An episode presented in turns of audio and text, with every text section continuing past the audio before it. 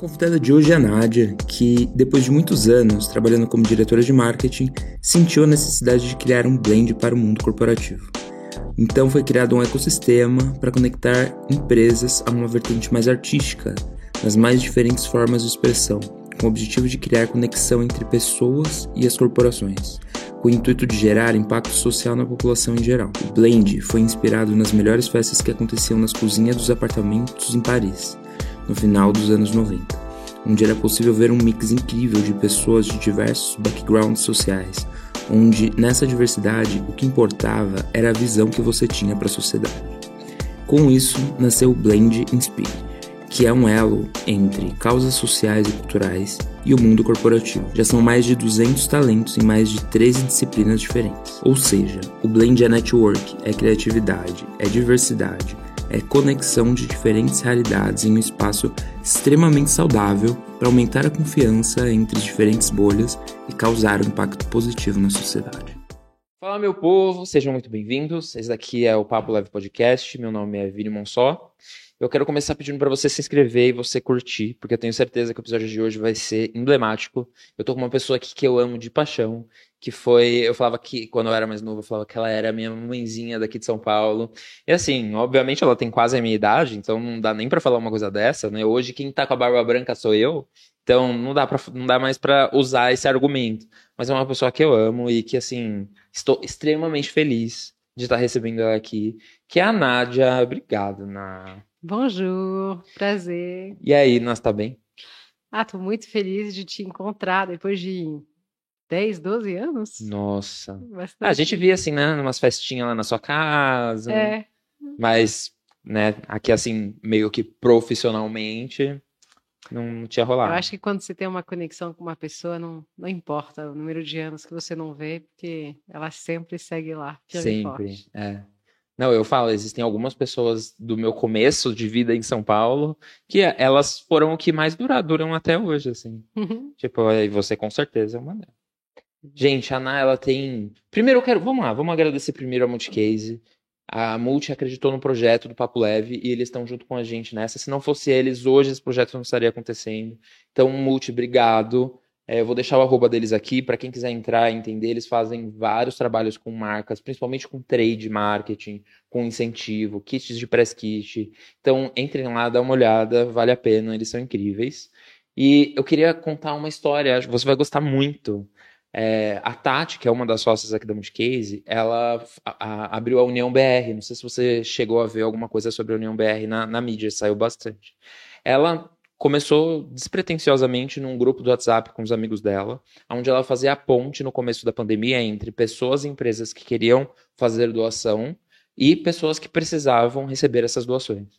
E aí, obviamente, isso daí acabou crescendo muito e hoje é uma empresa gigante, onde ela atende mais de 8 mil ONGs no Brasil inteiro. Uau. Então, ela tem parcerias junto com a Vivo, Petrobras e etc., para conseguir fazer o filtro de doações, não só em dinheiro, mas de bens, de tempo, enfim, de tudo, para essas 8 mil ONGs no Brasil.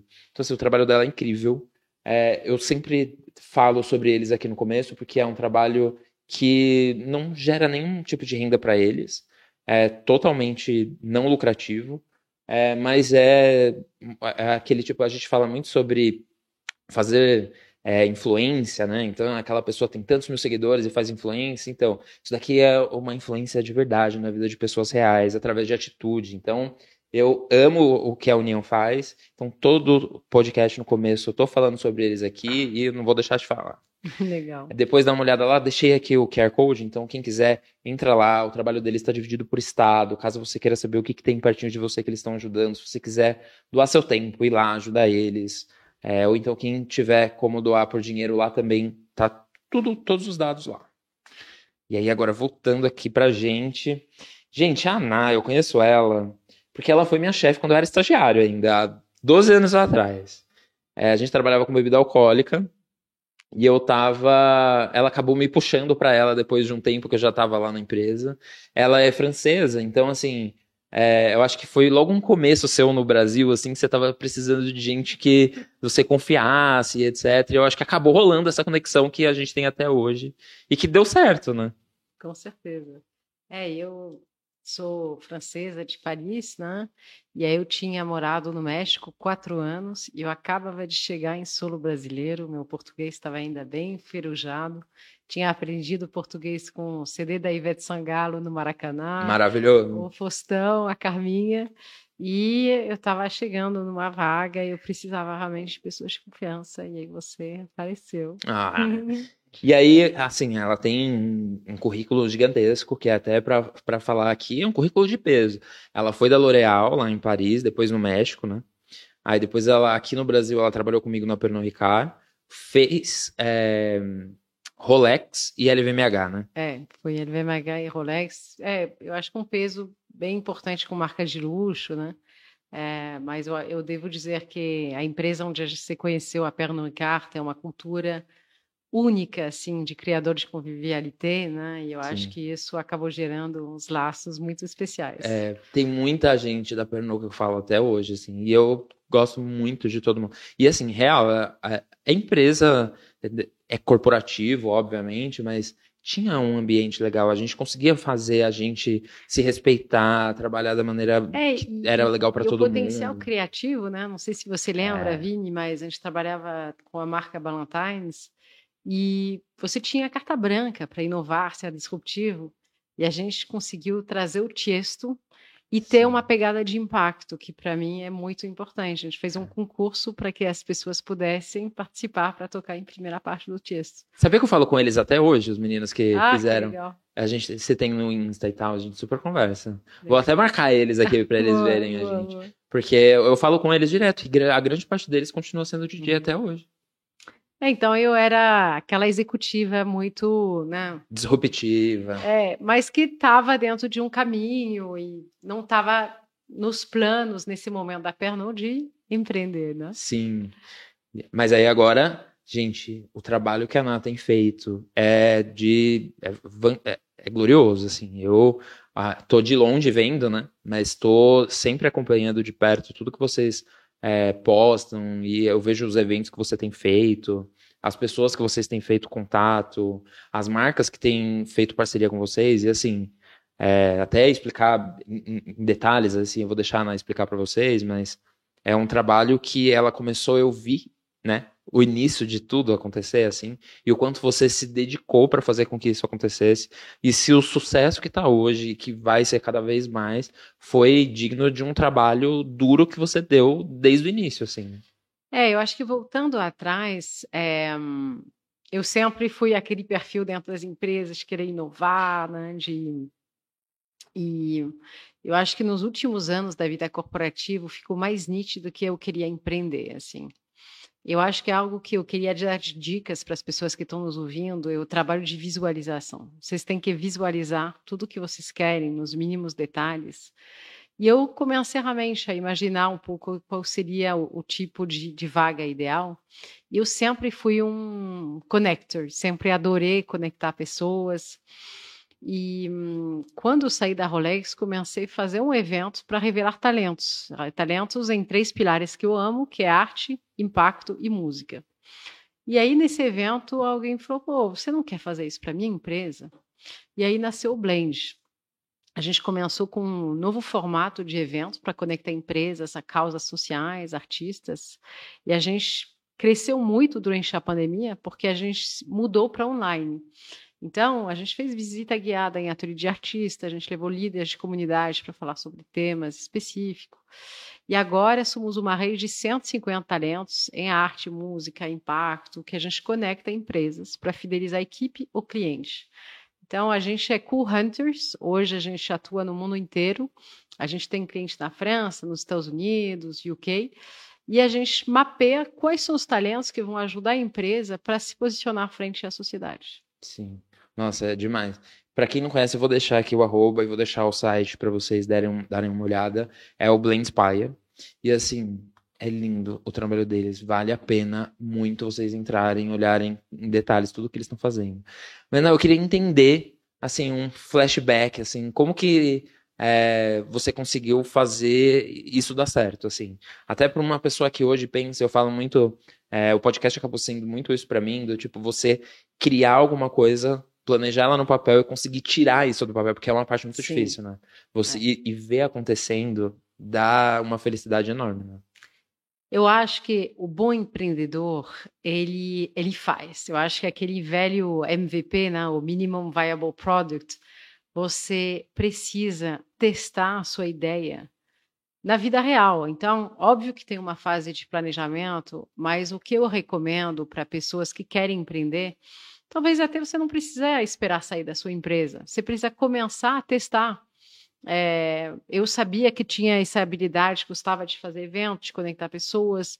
Agora, o produto para empresas, ele, ele foi se afinando à medida que eu estava fazendo. Então, eu acho que o segredo é fazer e é, corrigir à medida que as coisas estão acontecendo. Então, a, a, rapidez de execução, eu acho que é o segredo de um bom empreendedor, assim.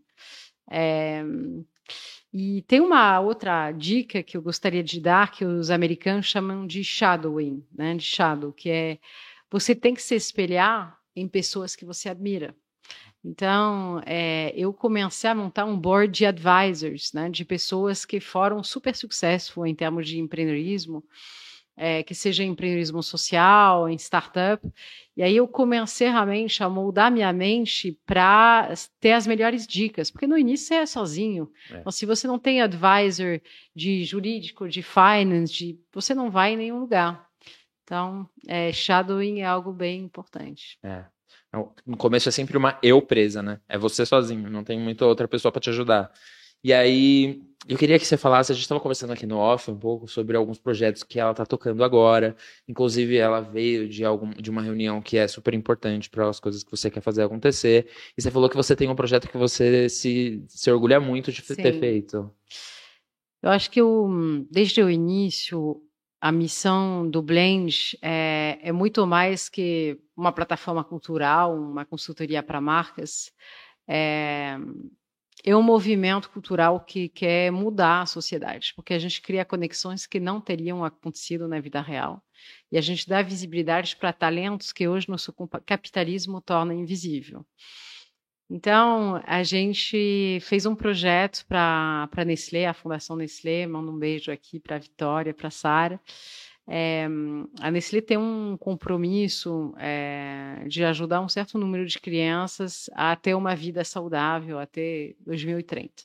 Mas é um compromisso que estava muito no papel. Então, a missão do Blend é ajudar as empresas a tornar esses compromissos mais reais, mais palpáveis. Sim. E dentro da rede do Blend, a gente tem um talento chamado Sandro Testinha, que montou a ONG Social Skate. E muito mais que só ensinar skate, é um trabalho de educação incrível que ele faz na comunidade de Puan.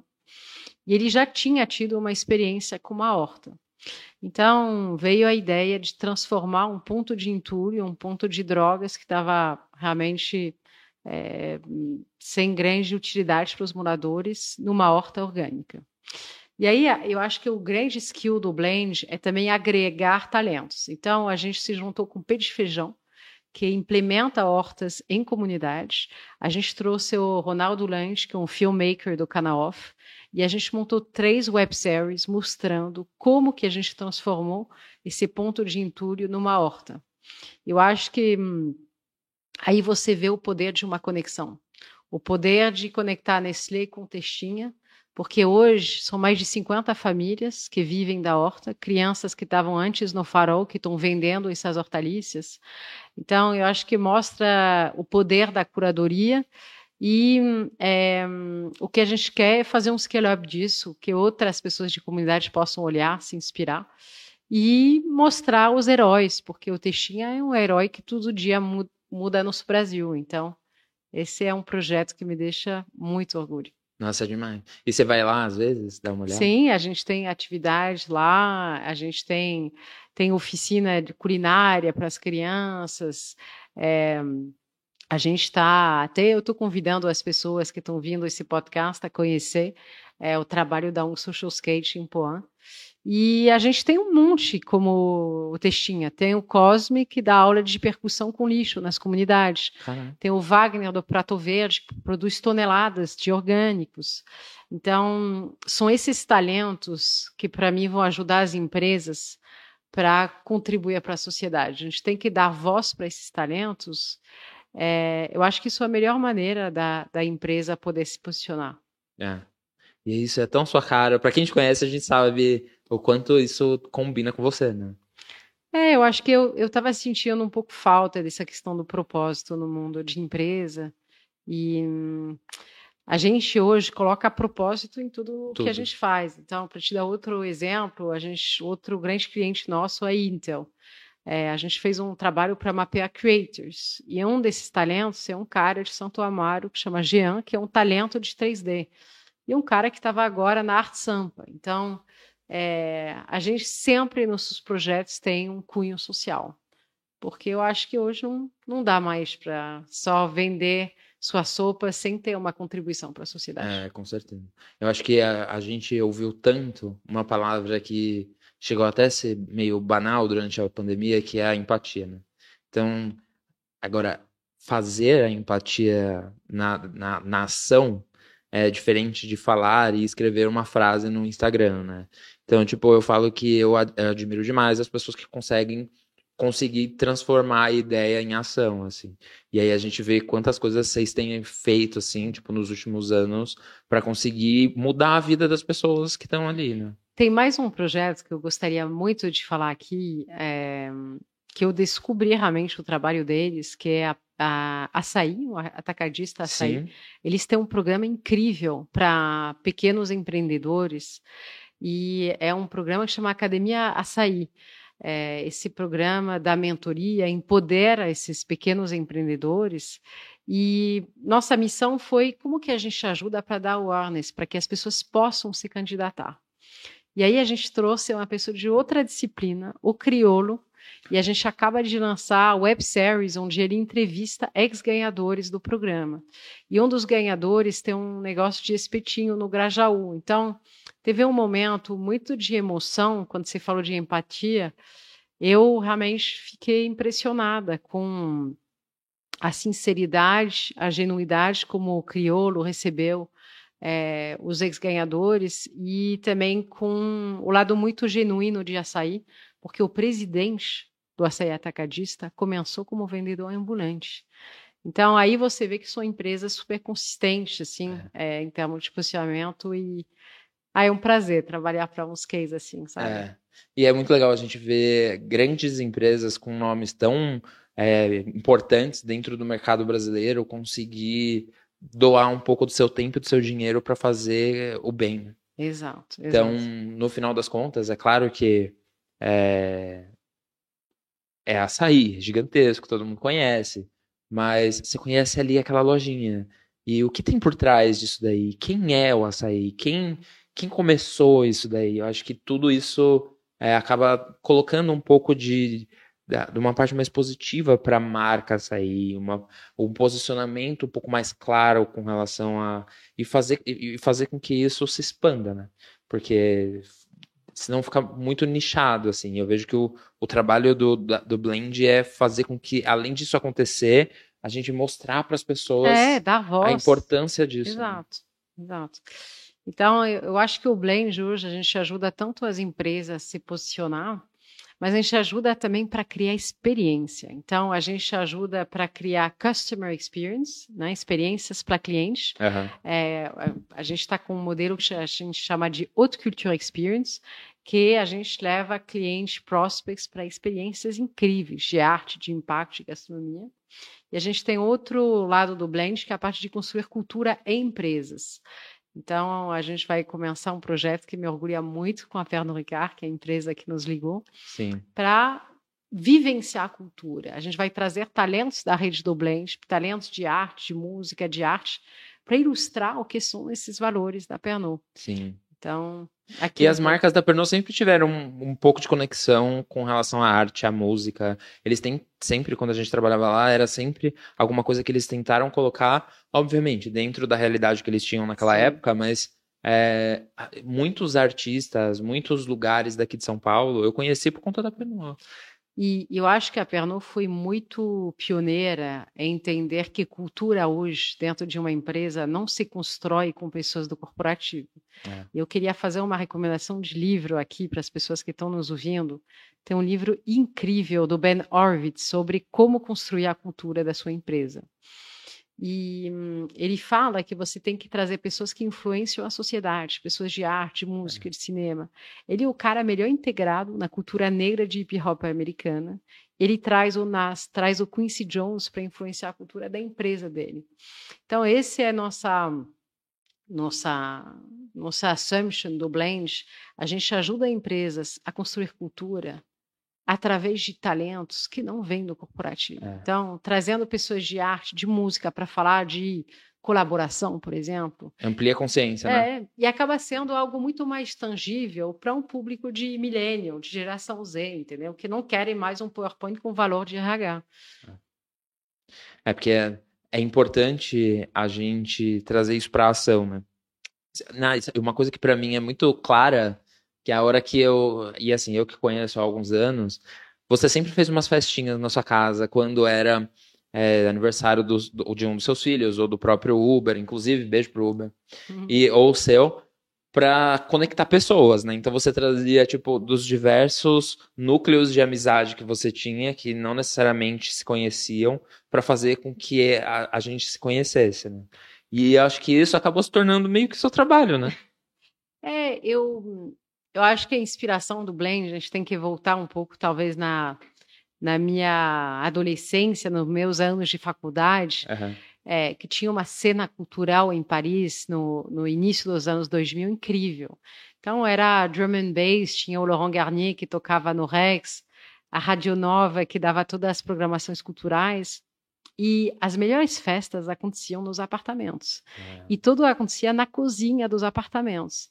E lá você tinha um blend de todas as tribos, de é, árabe, africanos, asiáticos, ricos, pobres, intelectuais, patricinhos. E não importava o dinheiro que você tinha, o que importava era a visão que você tinha para a sociedade. É. Então, minha grande missão com o Blend é tentar redefinir um pouco um mundo hoje que é super fragmentado, que você tem as tribos, cada uma de um lado. E eu acredito que a festa é bem mais divertida quando a gente tem um pouco de tudo. É, com certeza. Não, eu falo, eu, existe uma coisa na minha cabeça que é muito clara, que é assim, eu sempre pretendo ter pessoas do meu lado que pensam, fazem eu pensar diferente. Então, assim, se eu percebo que todo mundo que tá do meu lado pensa igual a mim, eu começo a ficar desesperado, que eu falo, eu nunca vou evoluir. Porque você só evolui a partir do momento que você começa a pensar além do que aquilo que você está acostumado. Então, assim, é por isso que um livro te faz entrar um conhecimento. Por isso que o professor. E, e eu vejo da mesma forma como amizades, como trabalho. Acho que tudo isso é, agrega coisas na nossa vida. É, e eu acho que até para as empresas, né, que estão se perguntando para o pós-pandemia, como que eu vou fazer para as pessoas voltarem, ninguém mais quer voltar para o trabalho. É é, tem um, um exemplar do, da revista americana, da Harvard Business Review, que fala você tem que tornar o lugar de trabalho um lugar de cultura, né? um lugar de valor agregado. E eu acho que mais as empresas vão fazer esse blend, vão trazer talentos de fora, mais elas vão conseguir trabalhar na retenção dos funcionários. É. Né? Já se fala tanto tempo sobre diversidade, né? Que é, hoje está na hora de fazer isso acontecer, né? É, e diversidade para mim é, é, muito mais só, além de, de cota, de número, fazer Sim. que as pessoas ficam, que as pessoas se sintam bem e que elas tenham um poder de voz, um poder de opinião. Eu acho que aí está o salto de um corporativo 3.0, onde justamente você vai procurar uma opinião diferente para que a diversidade não seja só no papel, né? Sim. E, a, e quais são os planos agora que vocês têm, assim, para o Blend de uhum. a curto ou médio prazo, assim? Uau, são vários. Amo, assim que eu gosto. É, bom, primeiro, o, o Blend é, é, um movimento cultural, a gente tem nossa própria plataforma de, de eventos. É, a gente está montando um festival de grafite na Quebrada do Imbu. Esse é um projeto muito importante para mim. É, eu conheci o Emerson, que fundou uma ONG chamada Reflexões da Liberdade. É, ele mexeu com tráfico de drogas, ficou na prisão quando tinha menos de 15 anos, leu mais de 100 livros na prisão, e o livro que mais impactou ele era sobre psicologia das cores, como as cores mudam as emoções. Eu li já. Ótimo. Então, a nossa grande aposta é criar um laboratório social, criar um beco do Batman. A gente vai levar mais de 30 grafiteiros para revitalizar o bairro e mostrar que as cores podem ter um efeito para baixar o indício de criminalidade. Então, é, a gente tem esse grande festival e a gente tem o Blend Club, que é nosso evento próprio, onde a gente revela talentos de arte, de música, de tecnologia e a gente vai fazer num lugar muito legal que é o State, que é a meca da inovação em São Paulo. Olha. Então, aqui alguns dos, dos planos aí do, do Blend. Você fez um evento não faz muito tempo, né? Que é um evento seu mesmo, que era num... A gente fez um novo formato, que era um Blend Pocket, que era uma edição 100% musical. Ah. E aí a ideia era trazer pessoas de vários gêneros musicais. É, então a gente tinha o Sidney, que é um um trompetista da Orquestra de São Paulo, a gente tinha o Ney, que é um cara de house da Goptan, um cara de sax, enfim eu, eu gosto de misturas inusitadas, assim. Eu acho que essa edição musical foi bem interessante. Que legal. Vocês fizeram um vídeo, colocaram, assistiu. É, a gente tem hoje toda uma media house interna, então tudo que a gente faz, a gente faz até para marcas, a gente faz muito web series, Sim. que é um pouco uma versão 3.0 da, da publicidade. Né? É. Não, o vídeo hoje é o que comanda toda a parte de comunicação, né? Sim. Não fazer vídeo hoje é, uma, é quase não existir, né? Exato. Quase. E você gosta de redes sociais, não? Eu, eu, eu tive que aprender a, a usar. Eu adoro porque eu, eu sou muito criativa, então eu me diverto muito. E, e, e, hoje, com o meu dia a dia do Blend, acabo conhecendo muitas pessoas de vários backgrounds, assim, de. É, agora, eu acho que a rede social ela pode ser tóxica, assim. Então, é, é eu acho que a curadoria é essencial no seu feed para você ter o tipo de pessoas que te é. dão uma energia certa. E aí talvez eu possa falar um pouco também da, da minha parte mais de vida espiritual, assim, de é, como que eu mantenho esse equilíbrio entre empreendedora, mãe, mulher, que eu, a vida espiritual é algo bem importante. Você já falou uma vez que ia me ensinar a meditar. Que eu tô esperando, hein? Se eu quero, de verdade. é, eu realmente comecei a me relacionar com o tema da meditação, eu acho que uns três, quatro anos atrás, é, com um americano genial que eu recomendo para todos. Tem um vídeo que todos têm que ver, que eu vi milhares de vezes na minha vida, momentos que às vezes é mais difícil, chama é, Nove Atitudes de Mindfulness, Nine Attitudes of Mindfulness, do John Kabat-Zinn. O John Kabat-Zinn é um médico americano e ele popularizou a meditação para o Ocidente. E ele implementou meditação em hospitais para pacientes com dores crônicas. E quando comecei realmente a me aproximar da, da, da meditação, é, é muito incrível, porque se cada um de nós, a gente segue nossa intuição, a gente vai estar no lugar certo. É. E eu acho que todo o trabalho da vida é conseguir aflorar isso, que tão, tem pessoas mais tóxicas, situações mais difíceis, e tem os lugares onde a gente realiza nosso dharma, nosso potencial. Então, a meditação eu acho que ela serve muito para isso. E eu tenho grandes insights de negócio nas meditações, né? é, feeling de pessoas, enfim. Então, eu recomendo para todos é, começar a ter com o aplicativo e fazer formação de mindfulness. Tem um cara que é incrível, que chama Marcelo Maia, que foi meu professor de meditação. E hum, eu não seria essa empreendedora que sou hoje sem ter passado por é. essa por essa fase de meditação e todo dia de manhã acordo às seis da manhã, eu medito, faço meus mantras, coloco meu incenso, faço uma visualização de como eu quero que o dia aconteça.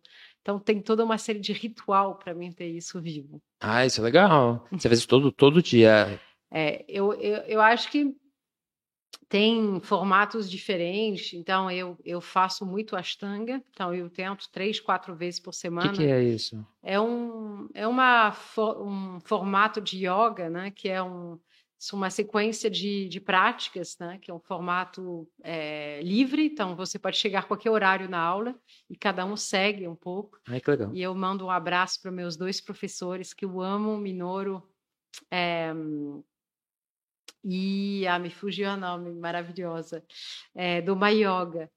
É, e aí, se não for no yoga, eu sempre tenho um momento meu de recolhimento antes do dia começar. E isso eu quero muito dar de dicas para as pessoas que estão nos vindo, que eu acho que isso pode ser também na hora do, do chuveiro, do banho, que é visualizar o dia como você quer que o dia aconteça. Quais são os grandes objetivos do seu dia? Sim. Isso eu tive a oportunidade de aprender isso com grandes atletas que eu conheci até quando estava trabalhando na Rolex tudo depende de como você visualiza, porque a mente cria ação. Então, eu recomendo também muito para as pessoas terem um diário. Escrever é, tudo que elas, tudo que vocês querem, nos detalhes. Então, acho que o poder de, da escrita também é muito importante para atingir os objetivos. É, com certeza. Eu tenho bastante disso de é, visualizar aquilo que eu quero e de maneira repetitiva para eu pensar com, mais naturalidade, sempre com mais naturalidade, né? Porque uma coisa é quando você tem uma ideia daquilo que você quer, uma coisa é quando você torna aquilo muito real dentro da sua cabeça. E eu, eu posso falar, e eu sempre falei isso, quase tudo que eu quis, eu consegui. Por, e eu acredito muito nisso, de coisas que eu visualizei, que eu fiquei meditando em cima disso. Obviamente, talvez na época eu nem sabia que eu estava meditando em cima disso. Mas quando você está num momento que é só você e você consegue entender e criar um cenário dentro daquilo que você quer dentro da sua cabeça, é incrível. Às vezes parece até que eu tenho um déjà vu de coisas que estavam acontecendo que eu pensava no passado. Assim. Ah, é, é fantástico. Eu acho que é muito importante esse trabalho de visualização, visualizar as sensações. Então, é. como que você se sente quando você já chegou lá nesse objetivo, né? Mas eu acho que essa é a dica de ouro. É. Sabe, eu tenho um, um, um, cara, o Paulo Cuenca, você deve ter ouvido falar nele já, uhum. com certeza. O Paulo, ele fala assim, independente do que você vai fazer, aí ele, dá até, ele faz até uma analogia do, que, do tipo, se você tem um milhão de seguidores ou se você tem mil seguidores, você vai se comportar igual? Então, para tudo na sua vida, tenha esse mesmo tipo de analogia. Você precisa se comportar e precisa mentalizar as coisas independente do quanto você tem hoje, para que aquilo sempre venha a agregar na sua vida. Assim. Exato, exato. Então, eu levo isso muito para minha vida, assim, muito.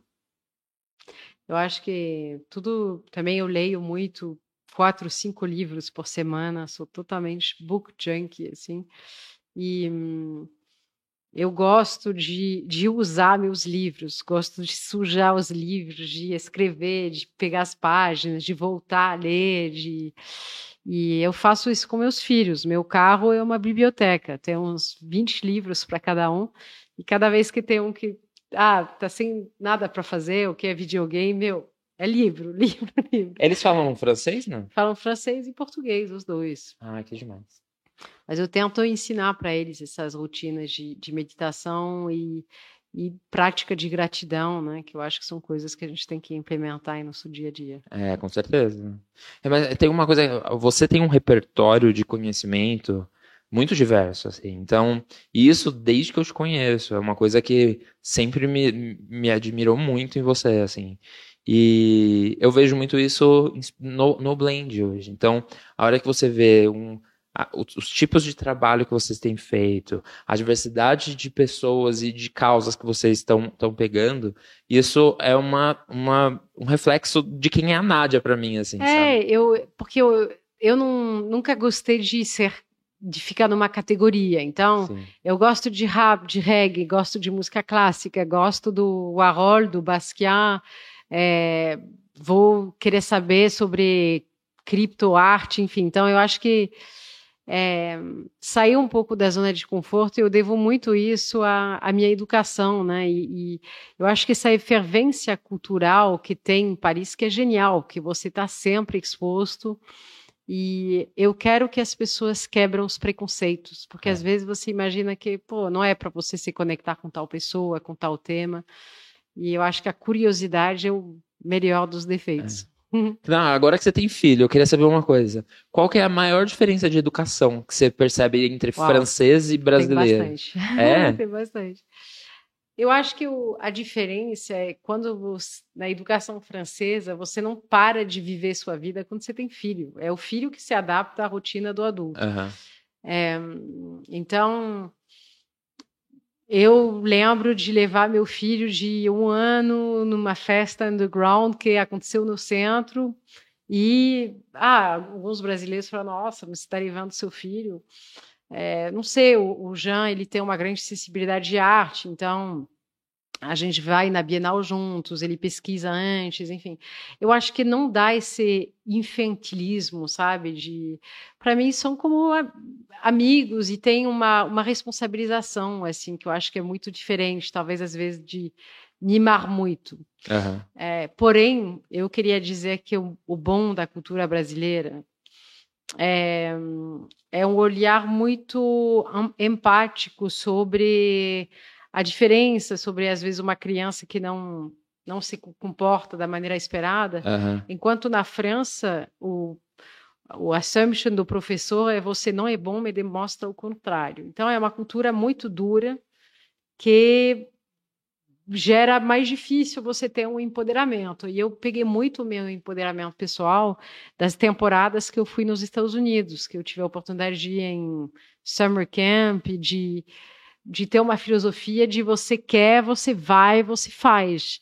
Que esse empoderamento não existe na cultura francesa. Então. Ah, tá. Tem prós e contras. É. é. E com relação à escola, você acha muito diferente? Ah, eu, com relação à escola, eu estou muito feliz do. Meus filhos estão no liceu francês. É, e eu gosto de um. Eu acho que é legal ter um pouco de, de de autoridade no sentido que a vida não, não é fácil. Então é uhum. bom você não ter um, muita mimação, vou dizer. E eles têm um papel de, de livros que é incrível assim no liceu. Então é, eu, eu acho que, como tudo na vida, é pegar um pouco da cultura francesa e um pouco do, desse jeito leve do brasileiro que eu amo. É que os seus filhos, eles não, não moraram na França, né? Então, tipo, como que você faz para deixar essa cultura francesa mais aflorada dentro deles ainda? Porque, querendo ou não, é uma parte muito forte em, você e no Uber, né? É. Eu, bom, primeiro ele, a gente vai para a França uma vez por ano, mas o maior, o melhor amigo dele é meu pai. Então, ah. é, meu maior é um pouco nerd, estuda já sobre a Segunda Guerra Mundial, é, sobre invenções, passa horas na frente do, da, do mapa, sabe as, as, capitais dos menores países que tem na África. É. Então, eu acho que o que acontece quando você é estrangeiro, quando você, porque meu marido também não cresceu no cresceu no Brasil, não na França, que você acaba ide, idealizando um pouco uhum. né, seu país. É, mas eu acho que a cultura ela vem muito via a escola e via os pais. Então, é eu tento manter muito vivo as memórias, né? Meu pai nasceu em 42, final da Segunda Guerra Mundial, e quando a gente chuve ele das, das memórias do, da infância dele, eu quero manter isso muito vivo para meus filhos, né? Eu acho que a Sim. cultura é isso. É. Eu falo, eu tenho uma avó que ela nasceu em, eu posso estar falando errado, mas acho que é 1938.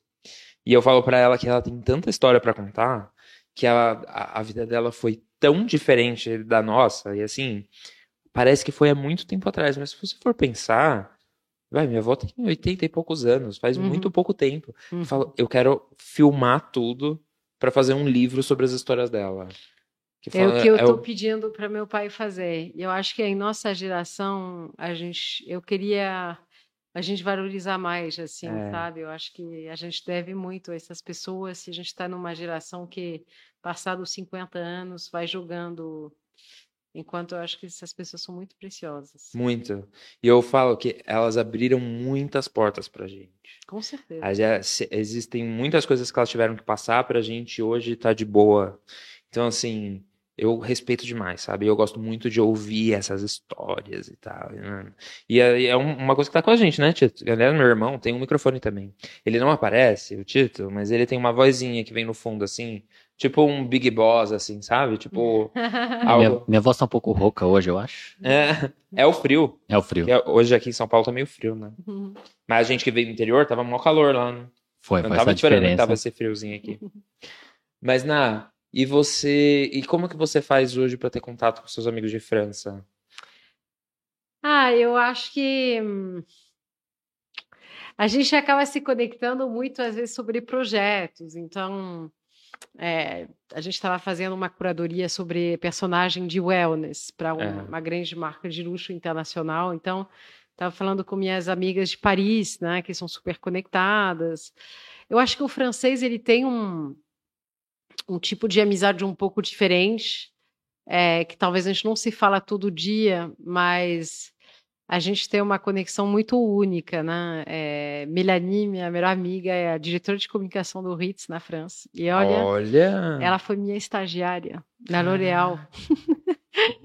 Quando comecei é, minha carreira. E a gente tem um, eu acho que são relações de longo prazo, acaba realmente se perdendo um pouco mais. Eu acho que o Instagram às vezes acaba sendo um Ajuda. lugar de contato, é. né? Mas é um desafio quando você é mãe, empreendedora, você trabalha 10 horas por dia, né? Sobretudo no início. Então, para mim, o segredo é ter momento de unload. Então, domingo, em geral, eu desligo rede social, celular, medito, leio. Eu acho que identificar o momento do detox é a, a, chave da felicidade, assim. É, com certeza.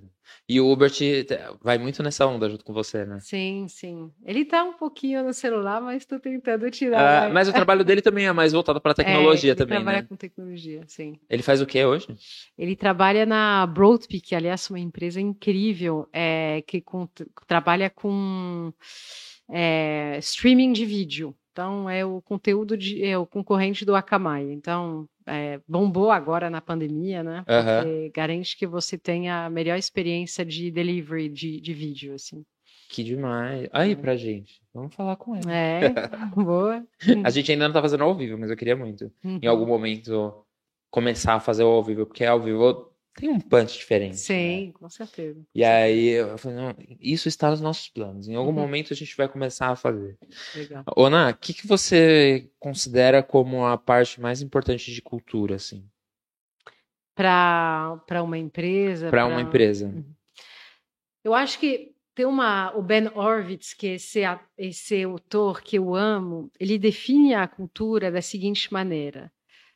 É o padrão de comportamentos que os funcionários utilizam quando a liderança não está. Né? A maneira como se toma as decisões, a maneira como as pessoas se relacionam. É, então, eu vejo que, para mim, cultura é, são muitos comportamentos, né? É, de maneira muito concreta. E hoje, no seu trabalho de cultura com as empresas, é, não é definir valores num PowerPoint, é ver, um, esses valores fazem ou não sentido. A gente começa uma fase de diagnóstico e a gente trabalha com uma, uma startup que chama Chat Class, onde a gente trabalha via chatbox, a gente consegue atingir rapidamente 10 mil colaboradores. E aí a gente entende, faz sentido ou não? Aí, a partir daí, a gente monta um manifesto e a gente cria vivências dessa cultura. A gente pega talentos é, um chefe de gastronomia periférica, o Edson, por exemplo, que montou escolas incrível. Ele vai poder falar do que é, é empoderamento, do que é colaboração. Então, a gente primeiro entende quais são os valores da empresa, se uhum. fazem sentido ou não, e depois a gente pega talentos de, de várias, várias disciplinas. Mas tem um segredo para a cultura dar certo? A cultura não é um one night stand, não é uma vez você faz uma bela apresentação e deixa salvo na, na rede da empresa. A cultura, ela precisa ser injeitada nas veias todo dia. Precisa estar intrínseco, né? Exato. Por isso que a gente faz programas anuais de cultura, porque é, tem momentos da, da, vida da empresa que alguns temas precisam ser abordados mais que outros. É, às vezes tem um comportamento que desvia um pouco e que você fala, poxa, eu preciso adicionar isso na, na minha, no meu set de valores. E eu devo dizer que eu queria fazer aqui uma uma dedicaça, a gente fala em francês, para uma pessoa que realmente me tornou a líder que eu sou hoje, que é o Ricardo Cabianca, que é meu advisor, é, que montou Via Varejo, um empreendedor incrível. E ele é, me recomendou a Ana, que hoje nossa advisor na parte de RH. A Ana é antiga diretora de RH da Renault. E a gente montou no sucesso de valores do Blend, de é. nossa empresa. E ela me falou, Nádia, valores servem para duas coisas também. Para recrutar pessoas, ver se eles estão em linha com o que você espera, e para dar feedback. E um dos valores do Blend é conector com excelência. A gente conecta as pessoas, mas a gente tem um trato com as pessoas que é excepcional. Então, eu acho que, para responder a sua pergunta, consistência, fazer viver, repaginar a página todo dia, a cultura todo dia. E não pode ser um top-down só do top management. A cultura é. tem que ser feita pelos funcionários, pelas pessoas que estão na base, para ver se faz sentido. É.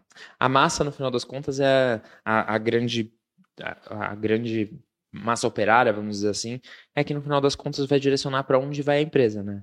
Então, Exato. se neles não, não tá claro isso, não só dentro do, do, de uma parte conceitual, mas de uma parte de convivência entre eles, para onde não adianta nada ter um PowerPoint ali, né? E o que a gente está fazendo para quebrar um pouco esses modelos nas empresas, é, a gente pede para funcionários mandar vídeos do porquê eles se identificam mais ou mais com tal valor. E aí a gente faz subir eles no palco, junto com talentos da rede do Blend. A gente ah, faz esse legal. blend entre funcionários da empresa e talentos, porque às vezes, ah, o top mind vai achar que é tal pessoa, tal pessoa que mais representa tal cultura, mas talvez é a recepcionista, talvez é, é uma pessoa que não está no spotlight, mas ela vai representar da melhor forma o jeito de ser daquela empresa. Né? Sim, né? é isso. Tem, existem algumas pessoas chaves dentro da empresa que às vezes faz muito sentido ter um pouco mais, um olhar um pouco mais, mais pesado também em cima para saber que é, sempre falo que existem pessoas que não numa liderança é, de cargo, mas numa liderança de pessoas. De influência. Sempre tem, né? Com certeza, com é. certeza. É. E essa tia da cozinha, recepcionista, normalmente elas são. Exato. São pessoas que sempre estão agregando todo mundo, que se dão bem com todo mundo, são pessoas que sempre ouvem todo mundo também. Então, ai, gente, quero até mandar um beijo pra Lu, a Lu que trabalha aqui ela assiste todos os nossos episódios, né, tia? E eu falei pra ela que um dia eu ia mandar um beijo aqui pra ela, daí vai pra você, Lu, ó. Legal. Não, foi incrível, eu amei. Assim, tava morrendo de saudade. Quero fazer mais vezes isso daqui, porque a gente precisa. Vamos marcar uma próxima vez pra gente trazer um blend junto, um blender junto, pra gente conseguir colocar também ele para falar, explicar qual é o papel dele, o que, que ele tem feito, os planejamentos. É, a Blend eu tenho certeza que já é um sucesso, vai ser cada vez mais. Conta comigo, você sabe que você pode contar comigo para o que você precisar. O Papo Leve está aberto para trazer todo mundo que você quiser aqui. É... Eu amo você, você sabe uhum. disso. Ah, obrigada. Eu queria fazer uns agradecimentos. É... Claro. Primeiro, eu queria agradecer minha equipe, né? Porque a gente somos mais de 10 pessoas hoje. Mayra, Felipe, Mari, Sandrine, o Pete, a Mori, é, talvez um monte de pessoas que estou esquecendo. É, eu queria muito agradecer meu marido, porque no final é um trabalho de equipe é. para a gente poder levantar um projeto desse e queria agradecer todos os clientes que estão com a gente, que nos dão toda a confiança e, ah, especialmente para Pernod Ricard, que nos permite se reencontrar hoje, né? Sim, verdade. Se a gente está aqui por conta deles. Exato, exato. Aquela francesinha nova que estava chegando. e aquele estagiáriozinho que na época era todo tímido. Olha só. Yeah. Obrigada pelo convite, adorei. Blend Inspire, sigam aí. Você tem uns vídeos, eu vou colocar aqui no final, uns vídeos para vocês darem uma olhada em, um pouco no clima que é as coisas que a, a Blend faz e que eu sou apaixonado. Legal. Merci beaucoup. Beijo, Ná. Uhum. Tchau, obrigada.